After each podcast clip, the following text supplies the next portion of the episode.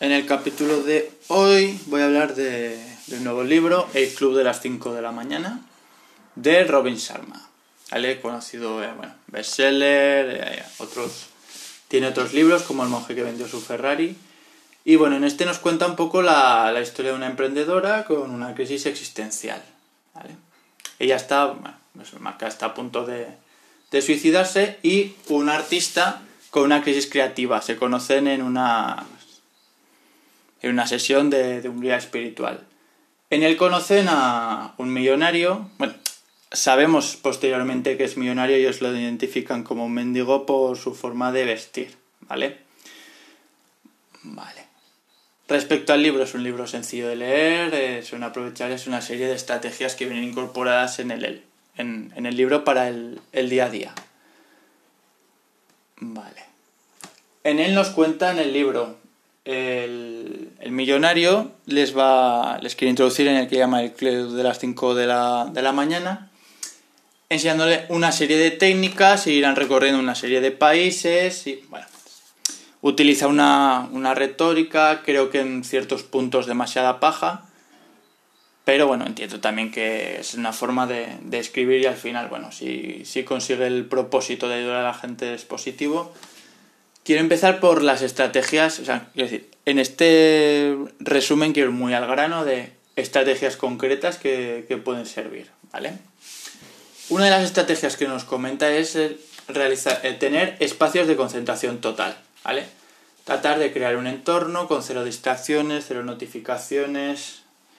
Por ejemplo, eh, si tenemos eh, tablets, teléfonos, eliminar las notificaciones, tratar de que ese espacio no tenga ruido ¿vale?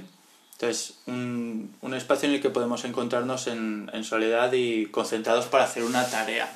¿Vale? Parece tontería, pero siempre hay cosas que nos, nos vienen interrumpiendo, desde, por ejemplo, una mosca que, que está dando vueltas alrededor de la habitación. ¿vale? Entonces, parece algo sencillo, pero si desde el principio nos concentramos en que nuestro entorno sea así, tengamos todo lo que tenemos que tener, la luz está como tiene que estar, estamos en, soledad, vamos a conseguir estar mucho más concentrados en, la tarea que queremos realizar. Entonces esto sería en primer lugar crear espacios de concentración total. Luego nos enmarca una serie de reglas, ¿vale? Le llama, una regla es la regla 90-91, consiste en durante 90 días concentrarnos 90 minutos, es decir, una horita y media, sin ningún tipo de distracción en una tarea concreta, en algo que queramos mejorar. Por ejemplo, nuestro dominio del inglés o de las matemáticas o sobre Photoshop. Queremos ser mejores en el Photoshop. Entonces, que alguien nos está diciendo, vale, coges una hora y media todos los días, durante tres meses, tu dominio va a mejorar muchísimo en esa, en esa tarea. Claro, al final, si lo piensas, dices, vale, claro, es lógico.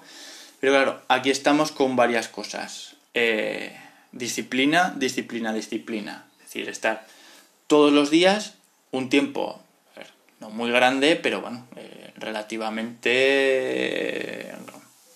mm, muy importante para, para, mejorar un dominio. Entonces, bueno, pues eso lo incorpora como, como una regla y si lo unimos al anterior, tenemos un espacio de concentración total donde somos plenamente conscientes en la tarea que realizamos, una hora y media durante 90 días, muy claro, vamos a tener un mejor dominio de, ella. Entonces, muy interesante para, incorporar en el, en el, día a día. Luego nos menciona la regla de los 60 días, ¿vale? Hay muchos estudios sobre cuánto tiempo que conseguimos eh, tener un hábito. Pues él menciona 60 días es el tiempo necesario para incorporar un nuevo hábito. Desde mi punto de vista es un poco simplista, pero sí que es, un punto de partida. Si alguien quiere saber un poco más, eh, leer El poder de los hábitos, que sí que nos desmenuza mucho los elementos para conseguir un hábito que este tenga adherencia y consigamos eh, mantenerlo en el tiempo. Pero bueno, bien, eh, no le doy más vuelta, no le los 60 días. Luego nos dice, durante 60 minutos esa es la regla, de los 60 minutos. Estar totalmente concentrado, sin ninguna distracción, en una tarea en concreto. 60 minutos. Esto es distinto a la, regla de los 90 minutos. O sea, tienen que sean 60 minutos de máxima, máxima, máxima exigencia. Después de esos 60 minutos podemos descansar 10, tal. Tenemos otras técnicas, la, técnica Pomodoro, podemos buscar en internet que nos, nos, indica X minutos, por ejemplo, 25 minutos, 5 de descanso, 30 minutos, 10 de descanso, ¿vale? Él difiere entre, entre ambas técnicas. Una es para aprender algo que puede ser más dinámico, puede ser incorporado con libros. Em, y en 60 minutos algo que sea más creativo de nosotros crear a partir de, esa base, algo que salga de nosotros. Vale, luego la técnica de los cinco objetivos. Cada día em, escribir o mentalizar cinco objetivos en los que queramos mejorar cada día. Entonces al final, en la semana y en el año, pues vamos a ver muchos objetivos cumplidos, ¿vale? Muchas metas. Entonces ya el hecho de plantearte eso al principio de la mañana es muy interesante es, muy clave porque ya estás enfocado en lo que realmente quieres mejorar.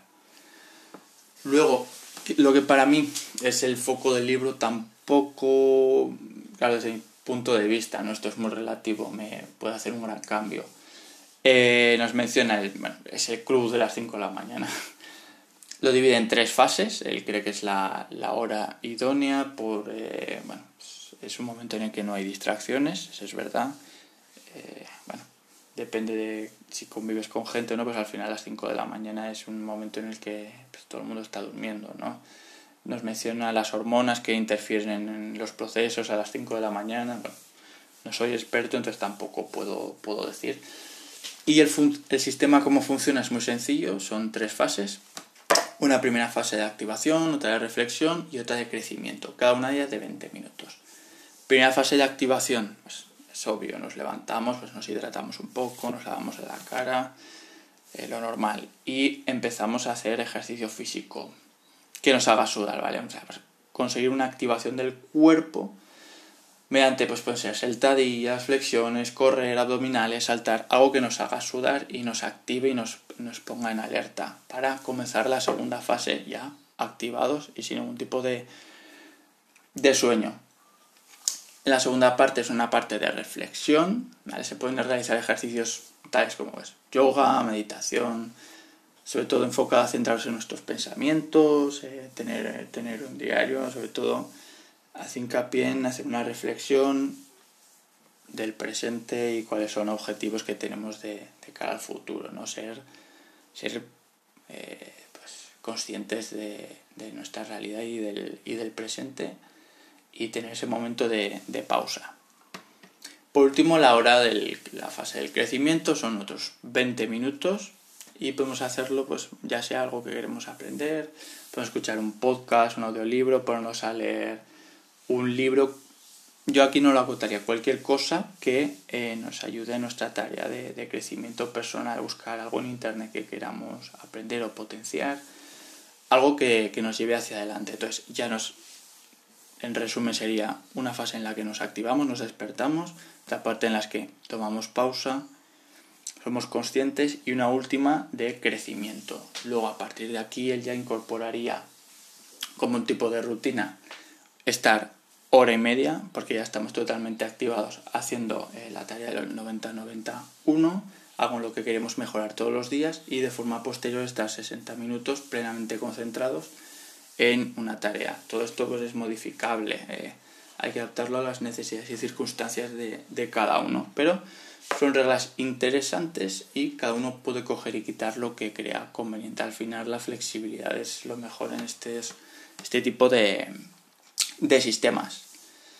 Como reflexión final, decir que el libro también hace mucho hincapié en la elevación de los estándares de calidad y, y el no ceder ante la, la, la mediocridad que nos es impuesta por la sociedad. ¿Vale? Es algo que, que, al final es eso, tienes que elevar los estándares si quieres tener rendimientos extraordinarios y necesitas hacer cosas extraordinarias. Suena muy a cliché, pero realmente es la verdad. Todo eso no quiere decir que no tengamos valores tales como humildad o honestidad. En principio sería ese un poco el, resumen, unas ciertas técnicas para mejorar nuestro, nuestro rendimiento, eh, tratar de elevar nuestros estándares de calidad.